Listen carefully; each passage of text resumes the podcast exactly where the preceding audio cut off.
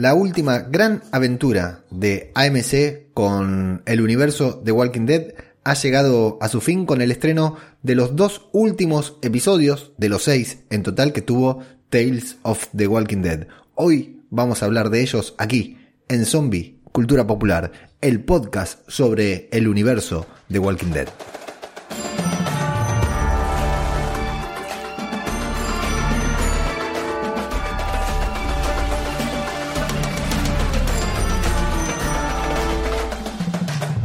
¿Qué tal? ¿Cómo les va? Yo soy Ajeno al Tiempo, les doy la bienvenida a una nueva entrega de Zombie, Cultura Popular, el podcast de Babel Infinito en el que nos dedicamos a hablar sobre el universo de Walking Dead, sobre The Walking Dead, sobre Fear The Walking Dead y en esta ocasión también, bueno, hablamos mucho sobre The Walking Dead World Beyond, único podcast en el mundo, creo, y en esta ocasión solamente vamos a hablar de Tales of the Walking Dead, final de temporada, final de serie, será una miniserie, volveremos a ver Tales of the Walking Dead, bueno, yo estoy seguro que sí, no quiero precipitar las conclusiones porque me quiero enfocar en la review del episodio primero que estuvimos viviendo, palpitando a lo largo de estos días. Bueno, hay mucha gente que escuchará este podcast eh, meses después, cuando se estrene finalmente en AMC Latino, en AMC España, digo, porque hay mucha gente que no está viendo la serie porque hasta el momento solamente se consigue de manera pirata, de la manera en que la estoy viendo yo. Así que bueno, eh, sea cuando estés escuchando esto, sea cuando sea que estés escuchando esto, espero que te haya gustado la serie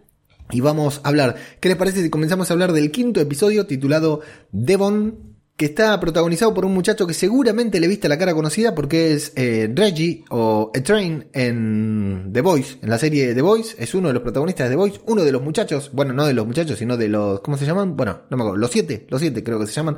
Bueno, ahí lo tenemos protagonizando. Bienvenido. Eh, esto es un lujo que se dio el universo de Walking Dead de traer actores reconocidos actores más importantes, autores que los vemos de, los conocemos de otras cosas y que para mí ha sido un placer ver a, Olivia Moon y a otros actores que, conocemos de otros lados, verlos dentro del universo de Walking Dead. Lo bueno es que la mayoría de ellos han quedado vivos, por lo cual, con esto que le gusta tanto jugar al universo de Walking Dead, nos ilusionamos con volver a verlos, tal vez en alguna segunda temporada de esta serie o, por qué no, en otras producciones del universo de Walking Dead. Eh, el episodio 5 va a ser bastante confuso y es algo que ya, ya desde ahora quiero destacar sobre, la, sobre esta serie, que arriesgó, que apostó fuerte y arriesgó. Vamos a ver cómo le salió. Después analizaremos eso, si le salió bien, le salió mal, pero que intentaron salirse de lo normal que hace más de 10 años nos viene ofreciendo The Walking Dead.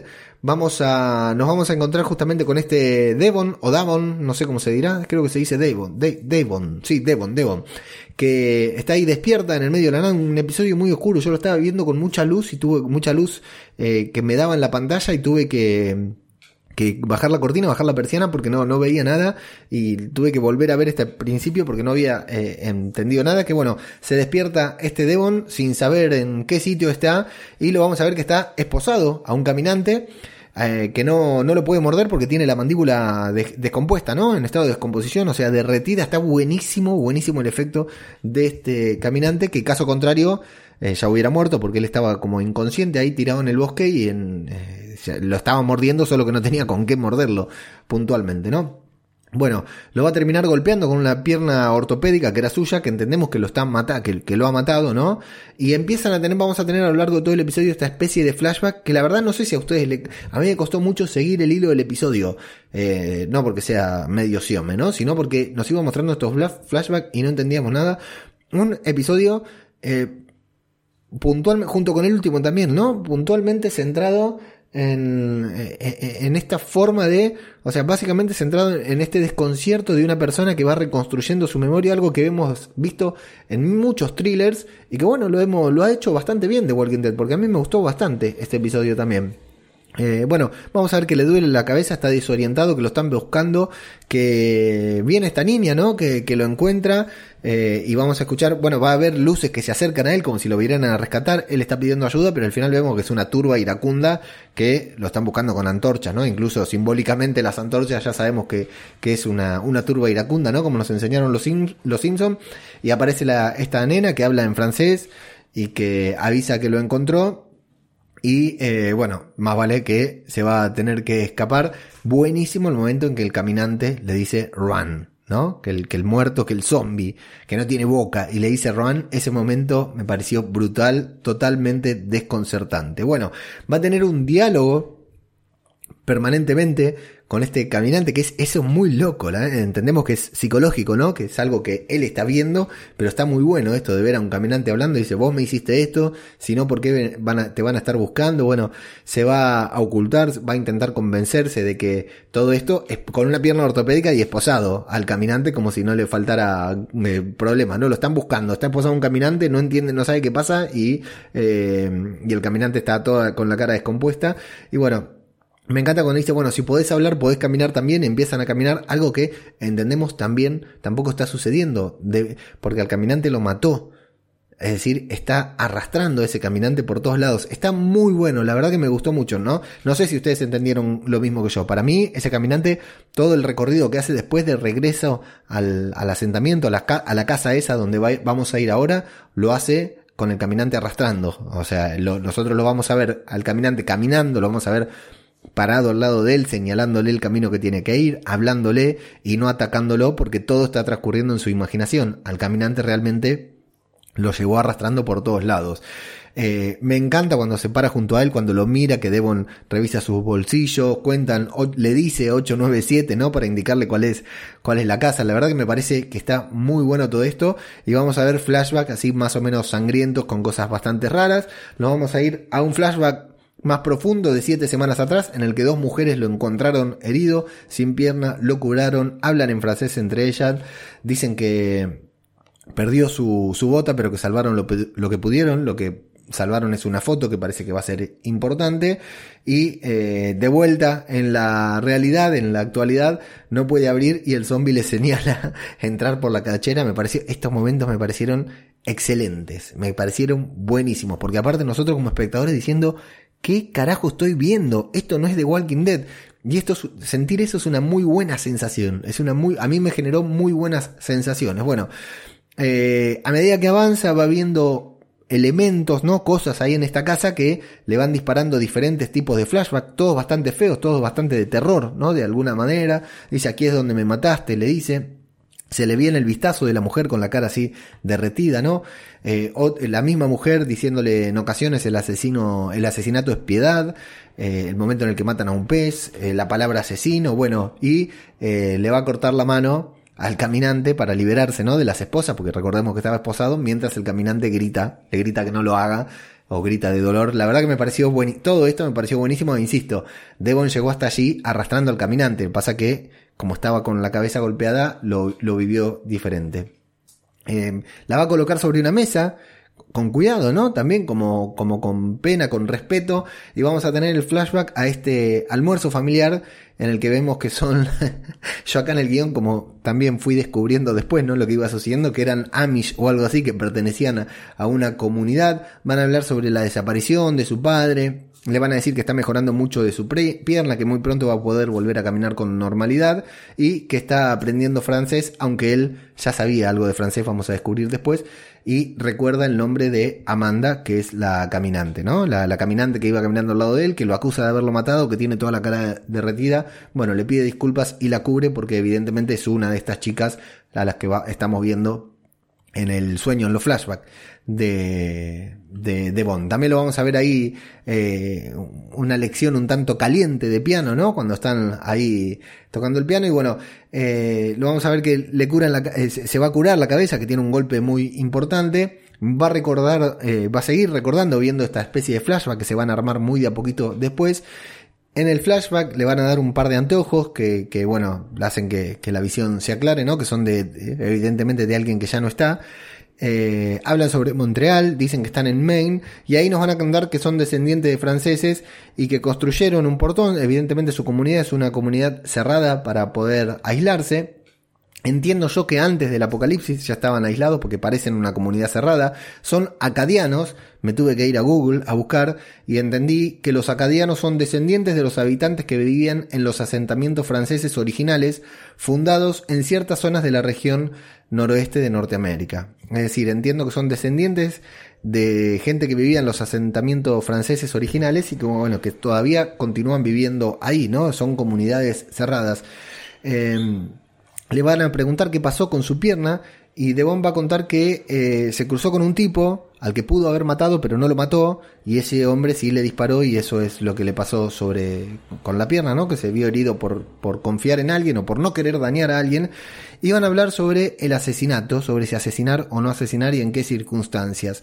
Devon dice algo interesante que dice, si vas a elegir tu vida por sobre la vida de otra persona, deberías estar convencido de que vale la pena.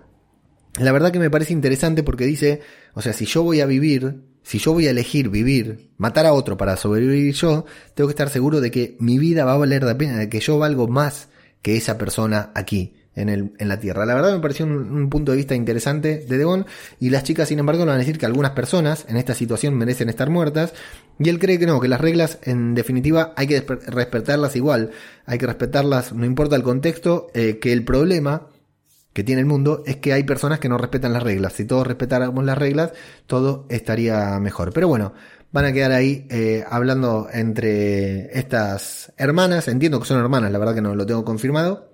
Y en el, esto es en el flashback, ¿no? En el presente va a escuchar un sonido que lo va a llevar al sótano, un sonido raro, la verdad que es bastante de terror esto. Y hacia allí va cuando va a escuchar una voz que repite nombres de frutas, pero ahí, en ese sitio, solamente hay un caminante, un niño caminante, entendemos, ¿no? Un niño zombificado, esposado también, ahí a un palo, eh, lo va a matar. Y Demon, lo va, Demon, Demon, tengo, Demon lo va, lo va a matar. Y a sus espaldas también va a aparecer una hermana que le dice justamente lo mismo que habíamos escuchado en el flashback. A veces el asesinato es piedad, lo van a encapuchar y lo van a sacar de allí. Bueno, tenemos un flashback en el que llueve y Devon es recibido por Amanda, la caminante esta que, que estaba con la boca derretida, que dice que no lo vio en todo el día. Bueno, evidentemente se llevan muy bien, hablan sobre fresas, hay mucha química y bueno, nos vamos al presente en el que le van a quitar la capucha y lo están haciendo una especie de inquisición, ¿no? Lo tienen ahí amurado en un lugar, en una especie de mástil, lo acusan de asesino, lo acusan de monstruo, le gritan de todo y de lo que lo están acusando puntualmente es de matar a niños. Claro, y nos acaban de mostrar a nosotros a Devon que dice yo no mataría a nadie porque no creo que esté por sobre ninguna persona y lo están acusando de matar niños, ¿no? Entonces está muy, eh, muy confundido él porque aparte lo peor es que no se puede defender porque no recuerda absolutamente nada. Le dicen que le van a dar la oportunidad de hacer lo correcto antes de morir y de contarles, que les cuente dónde están los niños, por qué desapareció, qué es lo que pasó. Dicen que él se llevó a sus hijos, él dice que no mataría a nadie a menos que le quedara otra atracción, otra opción y mucho menos a los niños, le van a acusar de haber matado a Amanda, que ella la salvó, ella lo salvó y que él la mató.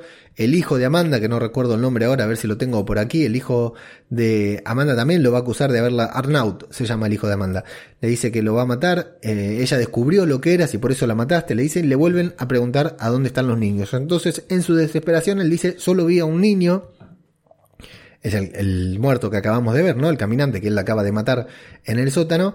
Y momento ritual en el que todos muestran la palma de su mano, comienzan a hacer esta especie de, de rito para matarlo, ¿no? Nora le va a preguntar, Nora es la hermana de Amanda, la otra mujer que lo rescató, una vez más le va a preguntar a dónde está el niño y Devon va a decir que ese niño está en el sótano. Bueno, va a continuar ahí, eh, están a punto de ajusticiarlo, lo van a condenar a muerte por sus crímenes, una gente muy rabiosa, ¿no? Él dice que no mató a ningún niño, que es una locura, que cómo se les ocurre que va a matar a alguien, pero la verdad es que él no recuerda nada. Entonces no se puede defender del todo. Y tienen, esto hay que decirlo, ¿no? Es una manera un tanto particular de enjuiciarlo porque lo van a aplastar con una máquina, con una, no sé cómo se llama esa máquina, pero es una especie de pala mecánica que va a aplastar la camioneta en donde lo ponen no, no lo van a encerrar en una camioneta. Van a aplastar la pala, van a aplastar la camioneta. Eh, se va a aplastar él, va a quedar muerto, ¿no? Ahí todo desmembrado, aplastado.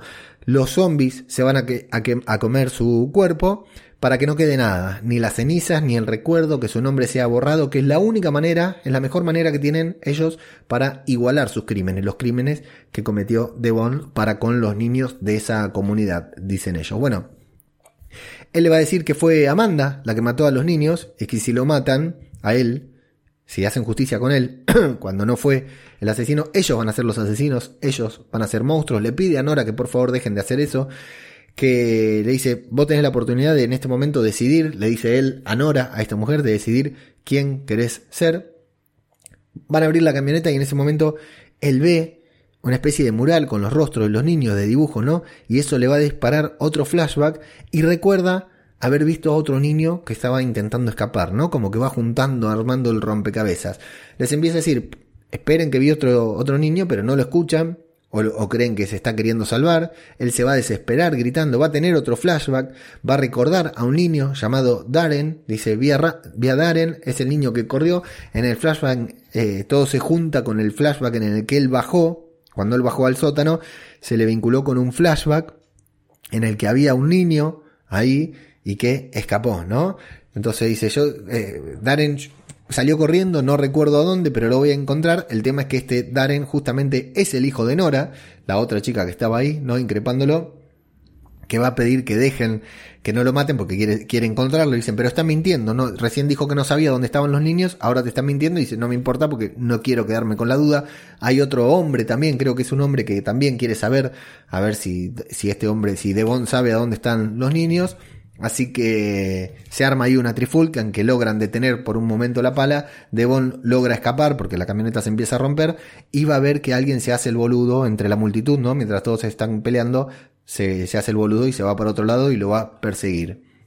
Ahí va a llegar hasta un sitio lejano en el que justamente a quien persiguió es Arnaud, el que estaba ahí, el que se estaba escapando de la discusión, y eh, va a encontrar Arnaud que, que, tiene el hijo de Amanda, la mujer con la que Devon estuvo casi como que tuvo ahí como un romance, ¿no? Y, y, y que también era la caminante que estaba con la boca derretida sobre él. Y eh, Arnold tenía a Darren ahí eh, adentro de una casa, ¿no? Lo tenía secuestrado. Le dice que está mal, eh, que estuvo mal en escapar, pero que le va a hacer un regalo para tener buenos sueños. Y vamos a ver que le da unas pastillas de unos caramelos de diferentes gustos, que son los gustos. Esto nos vincula al primer momento que Devon vio medio ahí eh, como desordenado, ¿no? Que se le mezcló el presente con el, con el flashback, ¿no? De escuchar voces en el sótano.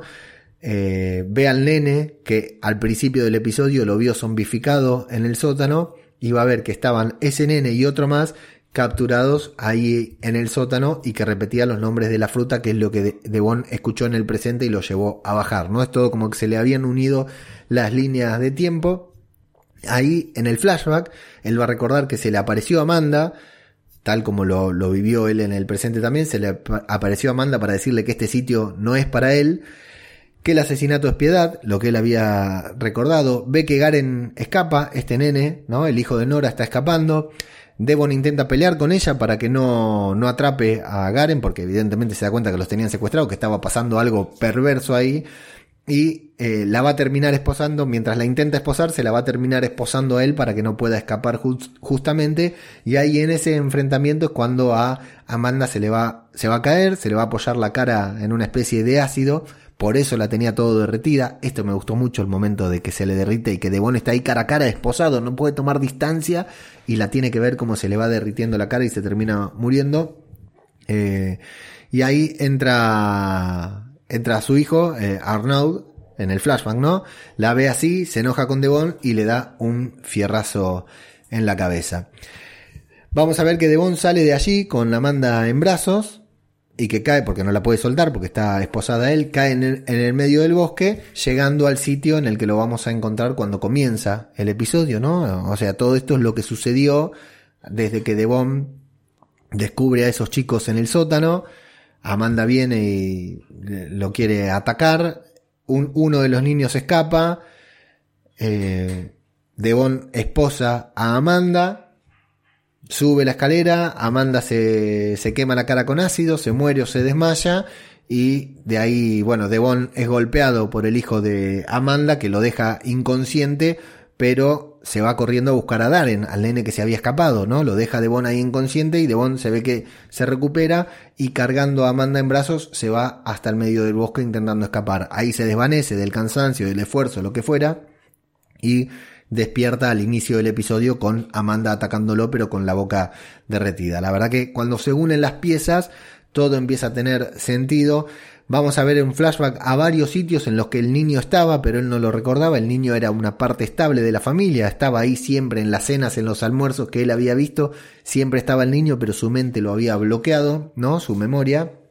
Entonces ahí se va a enfrentar, va a confrontar a Arnaud, el hijo de Amanda, y Arnaud nos va a contar que crecer ahí lo vuelve raro, que, que, la están pasando mal y que él quiere impedir que esos niños pasaran por lo mismo que pasó él, que fue todo bastante malo.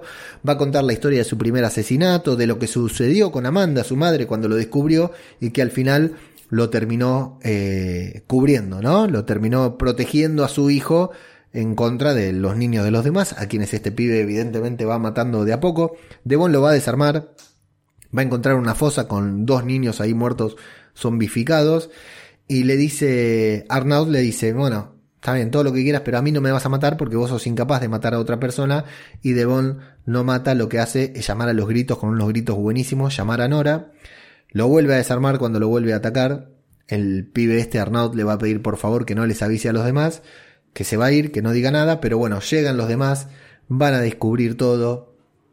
El niño va a acusar a Devon, va a decir, es culpa tuya, y Devon le va a decir, vos sos un asesino. Le da un sermón a todos los demás, diciendo, loco, ustedes me hubieran matado, y después de matarme, iban a descubrir que había sido él. ¿Y cómo iban a vivir? De ahí en más, si me mataban a mí, si me juzgaban culpable, me mataban, y después descubrían que yo era inocente, ¿cómo iban a seguir el resto de su vida? Le dice que no tienen que vivir así, que cada uno de ellos tiene que decidir quién son. y Nora le va a decir que le va, le va a pegar un bife ahí a su sobrino, al hijo de Amanda, a Arnaud, y van a venir todos los demás, también lo van a linchar, le van a, ir, le van a dar una flor de paliza y el asesinato es misericordia, lo van a arrojar a la fosa en donde estaban los dos niños zombificados enterrados y lo van a, a morder. Ahí Devon parece lamentarlo, ¿no? Parece no, no, celebrar la muerte, porque evidentemente es un personaje al que no le, no le simpatiza el, el tema de andar matando, de andar haciendo justicia por mano propia, y se va, se va solo, los deja todos atrás, y en francés dice algo que significa ya lo verás. Así termina el episodio, una historia muy cortita, muy cortita, pero muy interesante bien actuada, hay que decirlo, porque esto es lo que tienen estos episodios de Tales of the Walking Dead, que están protagonizados por buenos actores, está muy bien actuada, bastante interesante por esto de cómo estuvo, estuvo construida, de cómo estuvo narrada, de cómo la fueron como nosotros sabíamos exacta, exactamente lo mismo de, de entonces las conclusiones fueron llegando a medida que él mismo las encontraba. La verdad que a mí me pareció un episodio muy valiente, muy interesante y me gustó muchísimo pero no tanto, no me gustó tanto como el episodio 6.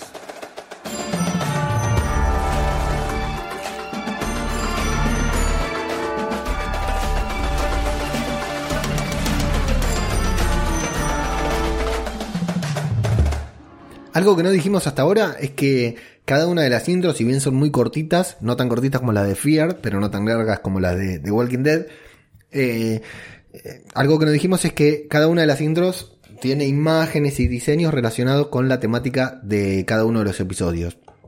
Y te voy a contar que el episodio 6 de Tales of the Walking Dead es mi episodio favorito de la serie. Es el que más me gustó. De los 6 episodios, me parece que cerró muy, muy arriba con este episodio de suspenso terror que me encantó, me pareció brutal. Sobre todo porque también está protagonizado por dos actores que son una muy buena y otro un actor que por lo menos promete mucho. Ella es Daniela Pineda, que para mí es una de las de los, mejores descubrimientos de los últimos años. Me parece que Daniela Pineda, aparte de ser hermosa, todo lo que hace lo hace muy bien. A ella la vimos en Jurassic World eh, The Lost Kingdom, en Jurassic World Dominion, en la última, y en Cowboy Bebop, que lamentablemente la live action de Netflix que lamentablemente ha sido cancelado. Bueno, lamentablemente no, porque no una verga, pero ella estaba muy bien. Para mí, Daniela Pineda es una muy buena actriz, me encanta. Y ahora, mira, figura en IMDb Untitled Gerard Butler Action Thriller. Es decir, una película de Gerard Butler de acción que todavía no tiene título. Bueno, ella va a estar ahí. Para mí, Daniela Pineda, estoy muy atento a su carrera porque me parece brutal. Y el otro es eh, Dani Ramírez que Dani Ramírez no lo tengo tan visto, pero tiene un pequeño papel en The Falcon and the Winter Soldier y volverá en Capitán América eh, Nuevo Orden Mundial, hace en, haciendo de, mm, ¿cómo se llama? De Joaquín Torres. Eh, uy, casi, casi hago un spoiler, casi hago un spoiler de algo que sé que va a suceder con este personaje por los cómics de Marvel, así que menos mal que no te dije nada. Bueno, Este episodio, el episodio número 6, se llama La Doña, así en español, La Doña. Está protagonizado por dos actores de ascendencia latina, como son Daniela Pineda y Dani Ramírez. Fíjate vos, el diminutivo de ambos es Dani, eso es curioso. Y para mí fue el mejor episodio de Tales of the Walking Dead. Hermoso, hermoso, me pareció brutal. Vamos a encontrarnos con estos dos personajes ahí en el medio del bosque de noche y escuchamos en español eh, una oración, Dios te salve María y varias eh, y también otras oraciones en otros idiomas, pero puntualmente en español y vamos a encontrarnos con estos chicos, esta pareja huyendo de noche Después de día con un traveling muy interesante también, que va subiendo la cámara, ¿no? Ellos están subiendo una pendiente y la cámara va subiendo por adelante de ellos, que me pareció que estaba muy bueno, muy original. Y ellos suben y están escapando de María, una caminante que evidentemente conocen y que aún los persigue. Pero atención, vamos a ver que es caminante, no, no, no va a ser capaz ni siquiera de subir esa cuesta, este personaje, este personaje zombie que ellos conocen y que se llama María y dicen, uy, mira, todavía nos está siguiendo María.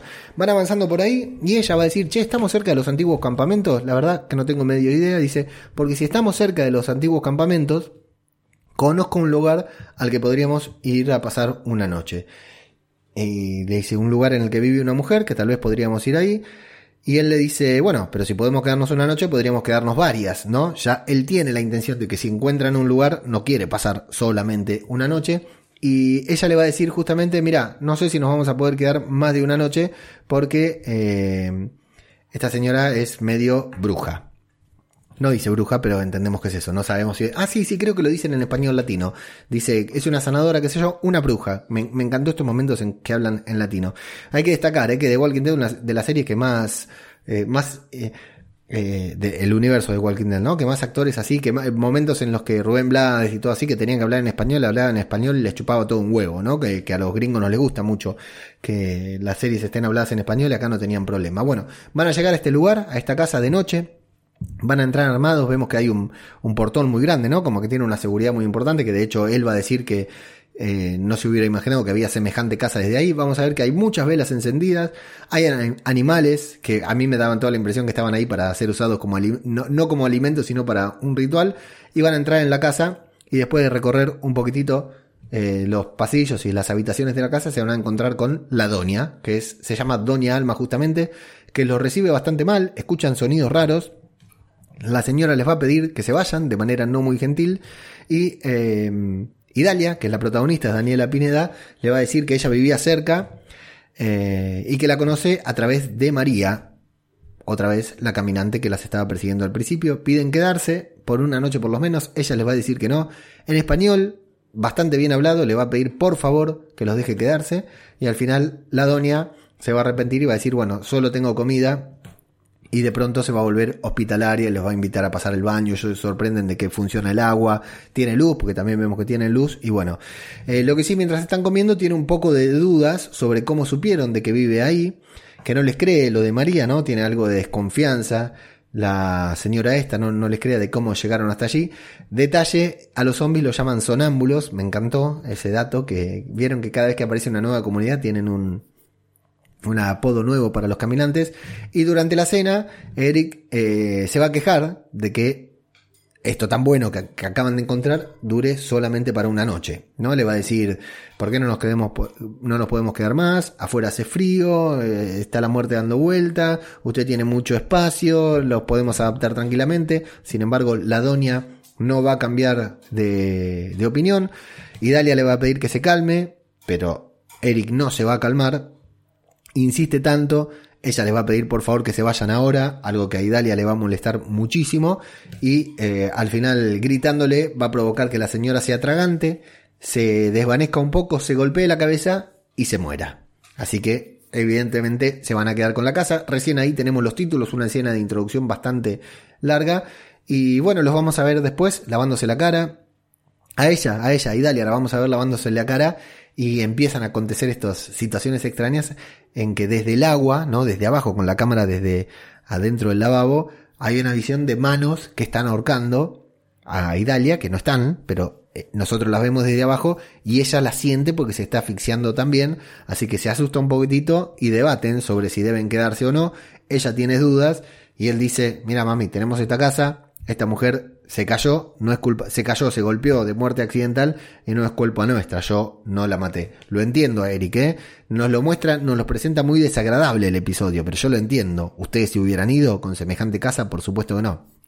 Vamos a recorrer la casa con unos lindos acordes de una guitarra española que funcionan como eh, banda de sonido original y y Dalia va apagando algunas de las decenas de velas que tenían encendidas ahí. Sin embargo, va a encender una propiamente con la foto de la doña y va a rezar en español, ¿no? Como agradeciéndole tal vez o como pidiéndole disculpas, pero la serie se va a empezar a poner rara, perturbadora porque se escucha una voz que le dice, esta es mi casa. Así que está muy interesante, muy buena, muy buen episodio. Eric también va a estar recorriendo la casa, se va a encontrar con álbum de fotos mientras va a escuchar voces que dicen hola guapo, hola guapo. Era un loro que le dice tengo frío, dice stop. Y bueno, un loro siempre suma y también genera bastante nerviosismo en estas situaciones. Van a volver a hablar sobre la donia, sobre cuidar lo que dicen por las malas energías, ¿no? Eh, pero Eric dice que no hay que creer en esas cosas, que son todas supersticiones, y le va a preguntar, Eric, a Idalia por qué nunca le contó de este sitio si ya lo conocía, ¿no? A Idalia le va a decir, bueno, la verdad es que no es que no te conté, nunca hablamos de este sitio porque nunca hablamos y punto. Y a él como le, que le va a quedar un poquitito de dudas, ¿no? De por qué nunca se lo contó. Entiendo yo que es porque ella tenía miedo, porque no quería pasar ahí. Ahora es una situación desesperada y mucho menos quiere estar ahí. No quiere acostarse en la cama de la doña, pero él la va a terminar conociendo convenciendo, perdón, y hablan sobre Paco, el loro, y sobre Paco, un pug, el pug del hermano hermana, que no tenía posibilidades de haber sobrevivido, muy divertido así, porque le ponían ropa, era un pug ahí medio consentido, entonces que seguro no ha sobrevivido, y ella lo va a invitar a tomar un baño en la bañera antes de irse a dormir. Después va a despertar en la mitad de la noche con una visión también perturbadora de la doña parada ahí al lado suyo, que está muy bien rodada también. Y mientras la ve, se va a levantar para decirle que no quería hacerle daño, ¿no? Como para pedirle disculpas. Eh, se va a asomar por la ventana, va a recorrer la casa con una vela y vamos a empezar a tener estos momentos poltergeist tan buenos que ve sangre chorreando de la pared. Va a encender una luz, la van a agarrar unas manos medios zombies, ¿no?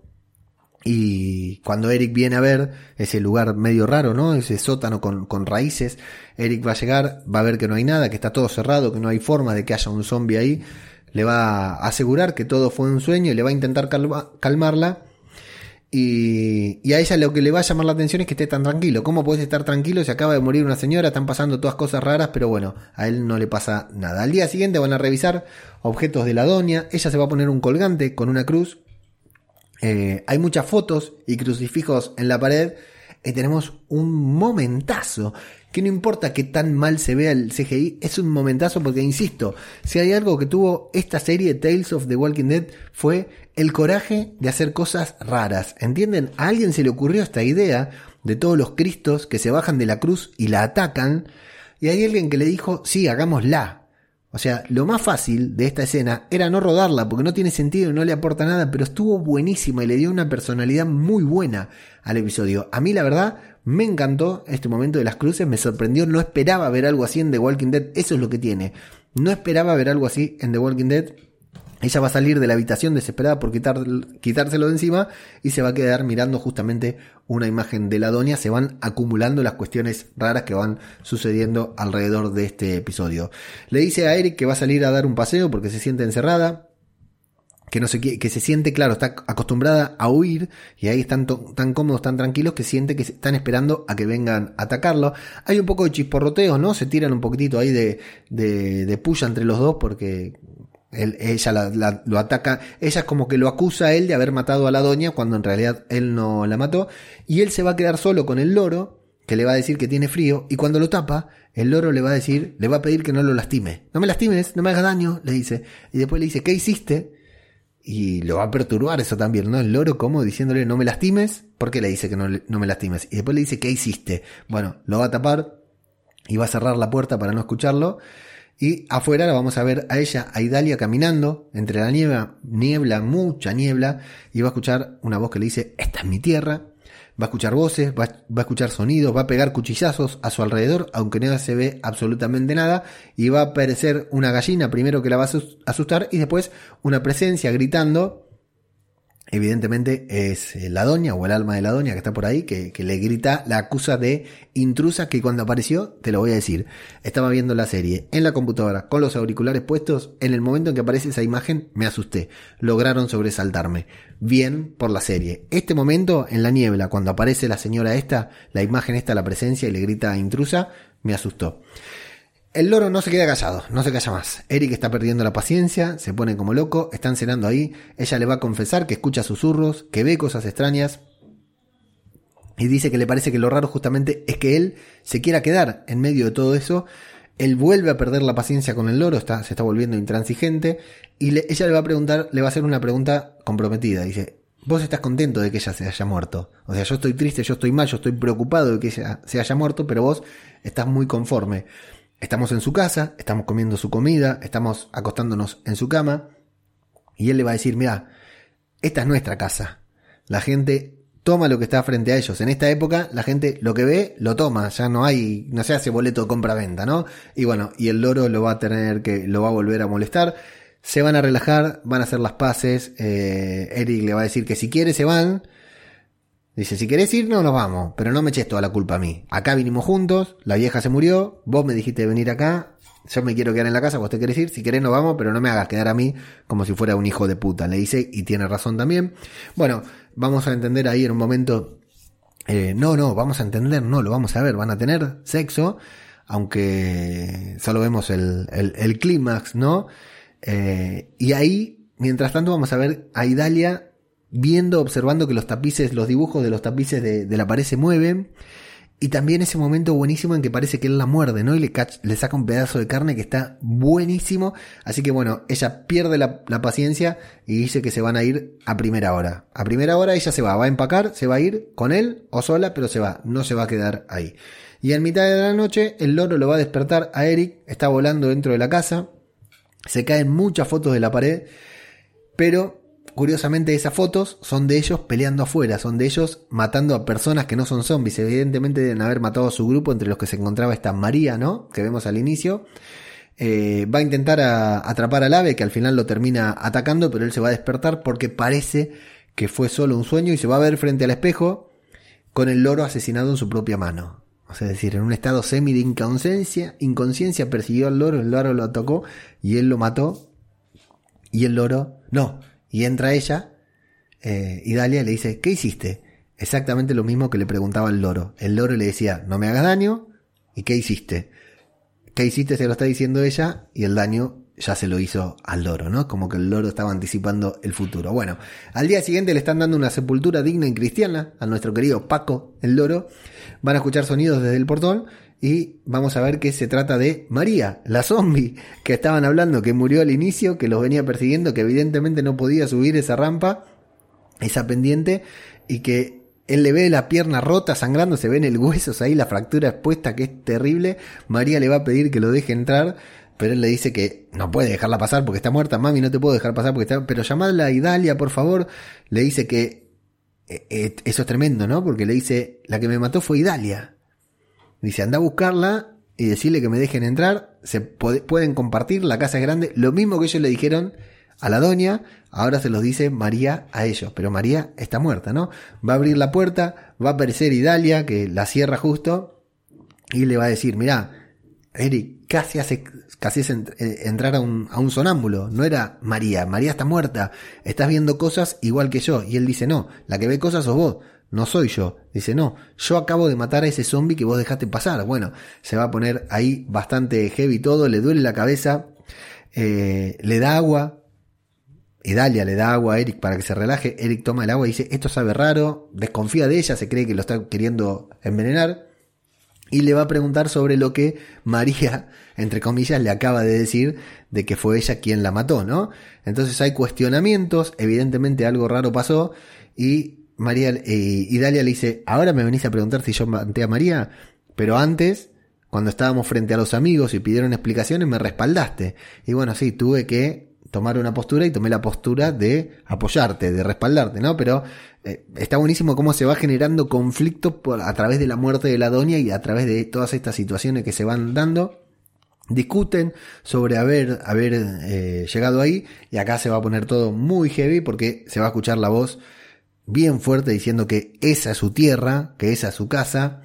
Eh, empiezan a gritar, tú no eres real, ayúdame. Bueno, eh, la van a llamar a Idalia justamente, Idalia, ayúdanos. Bueno, se va a acercar al sótano ella, en donde hay varias sonámbulas, vamos a decirle, que intentan agarrarla, ¿no? La quieren agarrar y aparece justamente la doña al fondo del pasillo reclamando una vez más que esta es su casa. Insisto, el momento se puso buenísimo. Un muy buen episodio de una serie de terror, ya no de zombie, de una serie de terror. Eric va a despertar en el sillón, se va a encontrar con Idalia llena de sangre. Dice que todos a quienes lo conocieron, todos a quienes conocieron, y mataron, evidente, ellos, evidentemente ellos mataron a muchas personas, están todos en el sótano. Es decir, todas estas personas que estaban ahí, que ella y Dalia escuchaba ayúdame y todo esto que iba viendo en el sótano que la querían agarrar, son amigos, compañeros de viaje que murieron o incluso que ellos mataron, porque insisto, vimos las fotos y vimos un flashback y luego María dijo que la que lo, María dijo que la que lo mató, la que la mató fue Idalia. Luego eh, Eric vio las fotos que caían en las que estaban ellos matando a personas y vimos el flashback en el que mataban no solo a zombies sino a personas. Bueno, todas esas personas como que las almas o lo que fuera aparecieron ahí en ese sótano extraño y eh, los vinieron a reclamar por ellos. Dice, la que está haciendo todo esto es Doña Alma, la dueña de la casa, y nos lo merecemos. Y bueno, y acá la serie pone quinta, sexta y séptima, no sé, empieza a vibrar y a volar todo. Eric le dice, la que lo está haciendo sos vos, como si fuera Carrie, ¿no? Como si se pone nerviosa y todas las cosas empezaron a volar, parece que la, cara, la casa estuviera por explotar, le dice que se detenga, y Dalia le dice, no soy yo, pero se da cuenta que tiene un crucifijo en la mano, ahí lo suelta, dice que lo siente, evidentemente si era ella, y vamos a ver que eh, la mano de un zombie, gran momento, que no puede faltar en ninguna serie zombie, en ninguna serie o película zombie o libro incluso, la mano de un zombie saliendo de la tierra hacia arriba. Momentazo que me puso muy, muy loco ese momento cuando la mano sale de la tierra, se ve hacia arriba, es buenísimo.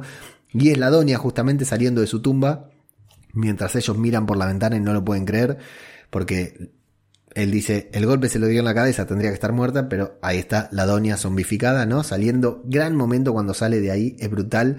Eh, en un episodio de terror en The Walking Dead tenía que estar esa escena. Bueno, van a cerrar la puerta, ¿no? Para que no entre nadie. Van a ver sus propias fotos con velas, como si alguien los estuviera, como si ellos ya estuvieran muertos. Dice que se tienen que ir ya, pero mientras recorren la casa, se van a encontrar justamente con la doña, que primero está zombie, después está normal, y le dice, esta es mi casa, y será mía hasta la muerte, hasta en la muerte los va a arrastrar y ambos se van a pelear mutuamente. Mientras son arrastrados buenísimo porque uno cree que es culpa del otro, ¿no? Eric le dice a ella que es culpa de ella, ella le dice a Eric que es culpa de él, van a llegar a donde están todos estos caminantes en el sótano, dicen que todo está pasando en su, en su mente, escuchamos puñaladas, escuchamos ataques, los van a agarrar, los van a atrapar entre las raíces como veíamos a los demás caminantes, pero después nosotros los vamos a ver en, los vamos a ver inertes en el suelo, ¿no? Es decir, están muertos en el suelo, pero al mismo tiempo ellos se ven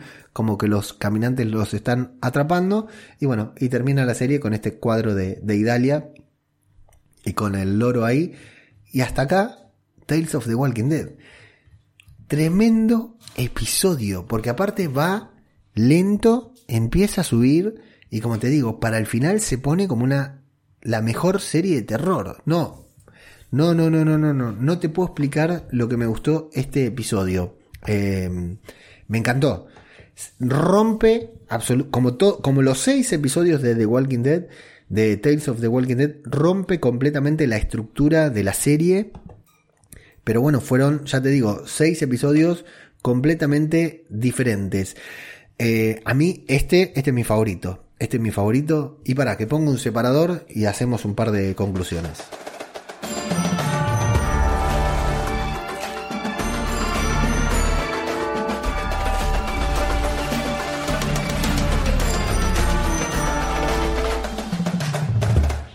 Bueno, ya te digo, em, tenemos que poner en valor, terminó la serie, tenemos que poner en valor y ya te digo, hay gente que la pudo seguir escuchando este podcast y hay gente que no, no la pudo seguir porque no vio la serie todavía, así que cuando la vean, cuando la emitan AMC, que ya ahora, creo que el fin de semana que viene ya la empieza a emitir AMC España, así que bueno, ya espero que vengan a escuchar el podcast los que faltan. Pero tenemos que hacer un balance, tenemos que, así como hicimos cuando terminó World Beyond, de qué le aportó a qué, qué, no le aporta eh, Tales of the Walking Dead a la serie. ¿Fue lo que esperábamos? No. Cuando se empezó a hablar de Tales of the Walking Dead, nosotros dijimos la historia de Glenn, la historia de Heath, la historia de, de varios personajes que quedaron ahí inconclusas. ¿Fue lo que esperábamos? No. No fue lo que esperábamos. Ahora, a mí lo que me dio la serie me encantó una, me, renovó completamente, o sea, me encantó ver estas historias dentro del universo de Walking Dead, pero claro, cuando a mí me dijeron que íbamos a ver otras historias dentro del universo de Walking Dead, pensé que iban a ser estos episodios individuales como cada tanto tenemos en The Walking Dead que nos cuentan una historia que podría ser interesante o no sobre diferentes personajes. Lo que nunca esperé mientras el espíritu de los perros de Lanús se adueña de los perros de Arteillo y empiezan a, ladrar también a la hora que, de la grabación de un podcast sobre The Walking Dead. Obviamente tiene que haber un perro ladrando. Lo que mm, me, mm, lo que no esperaba de la serie es que jugara tanto con los estilos, de que jugara tanto con las historias, de que jugara tanto a romper los esquemas, ¿no? Y acá tenemos que hacer la valoración real de la serie, ¿no? Y podemos jugar ahora eh, quienes la vimos, que doy por hecho que los que están escuchando esto habrán visto los seis episodios, tenemos el primero que se llama Evie y Joe, protagonizado por Olivia Moon y por em, Terry Crews, que es nuestro primer contacto con esta serie y en el que vamos a ver un episodio con algunas referencias al universo de Walking Dead, muy poquitas, muy bien, súper bien actuado por Olivia Moon, y por Terry Crews, pero lo de Olivia Moon para mí fue fresquísimo, fue hermoso, hermoso ver a Olivia Moon en esta, en esta serie, que me gustó, me gustó bastante el episodio, y tal vez es el episodio más de Walking Dead de Tales of the Walking Dead, ¿no? Un episodio que podría ser, vamos a poner, vamos a sacar a Terry Crews, a los personajes de Terry Crews y Olivia Moon, y podríamos poner a cualquiera de los personajes de The Walking Dead en esos episodios en el que se van por alguna razón, ¿no? Se van, se alejan del grupo, se alejan de la trama principal y viven una historia con algún personaje que se encuentran. Bueno, podría ser Daryl, podría ser cualquier personaje, Aaron, cualquier personaje de The Walking Dead que se cruzara con Olivia Moon y podríamos vivir una historia más o menos parecida. Tuvo toquecitos de comedia ahí, de comedia negra, ¿no? Con el encuentro de la chica al final, de la que estaba ahí, la, la que estaba, la, ¿cómo se llaman esto? Los, la preparacionista que estaba ahí en el sótano. Algunos momentos de comedia entre ambos. Eh, un episodio muy interesante. Fue nuestro primer acercamiento, pero insisto, el episodio más, más de Walking Dead, de Tales of the Walking Dead, creo yo. El segundo episodio fue el de Blair y China que eh, protagonizado por eh, Parker Posey, que también me parece una actriz genial, y Gillian Bell, a quien yo no conocía, pero... y este es el de los bucles temporales, por si te olvidaste, es el de los bucles temporales que me pareció brutal también, un capítulo hermoso, un gran capítulo de Tales of the Walking Dead. El tercero fue Dee, que es el de Samantha, Port, el de Samantha Morton, con su historia, entre comillas, de origen y el origen de Alpha, ese es el, origen, ¿no? Es el origen de Alpha. Cómo se creó Alpha. Em, me gustó. Pero es el que menos me gustó. Tal vez porque es el que menos rompió con la estructura de The Walking Dead, ¿no?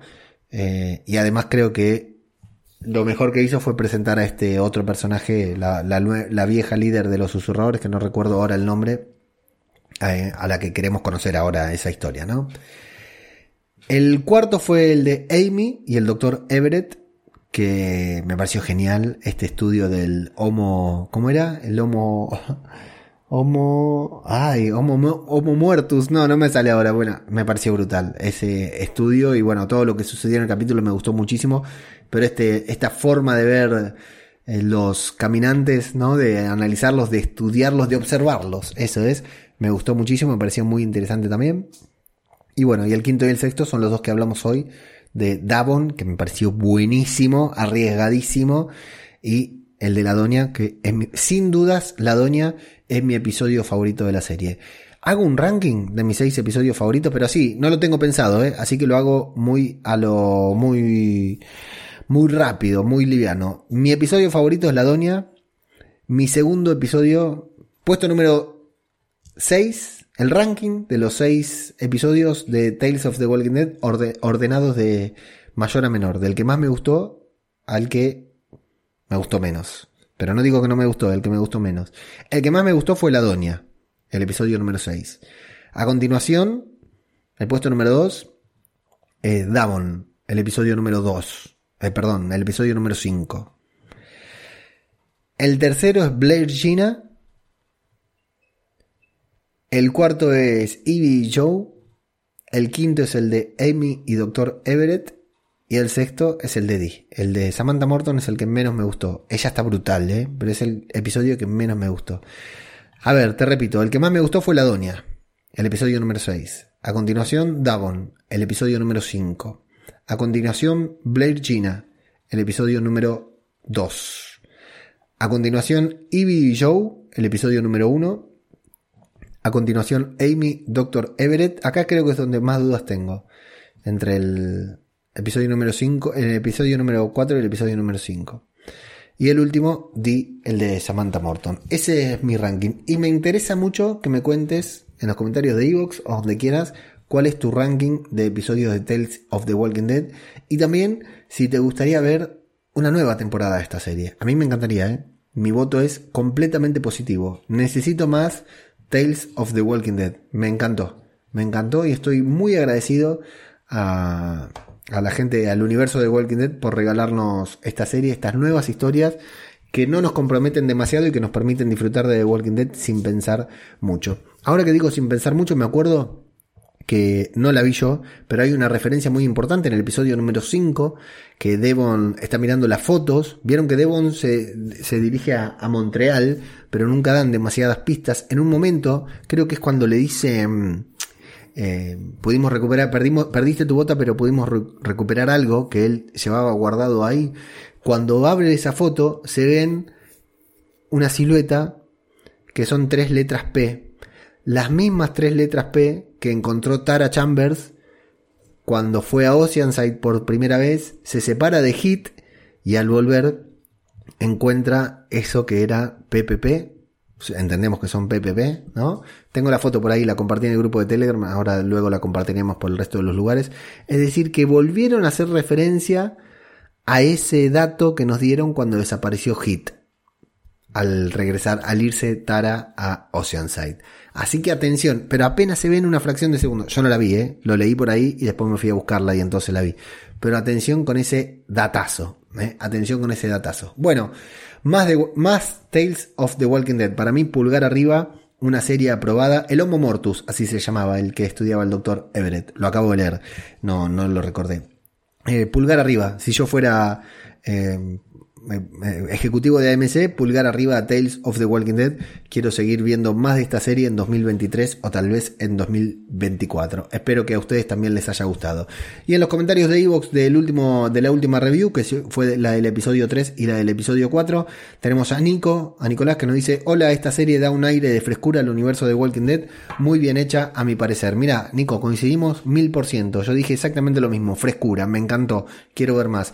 Y Conchita García Torres, que estuvo firme ahí con todas las reviews. Dice, pues me ha gustado mucho esta serie, tanto que cuando la emitan en España la volveré a ver doblada.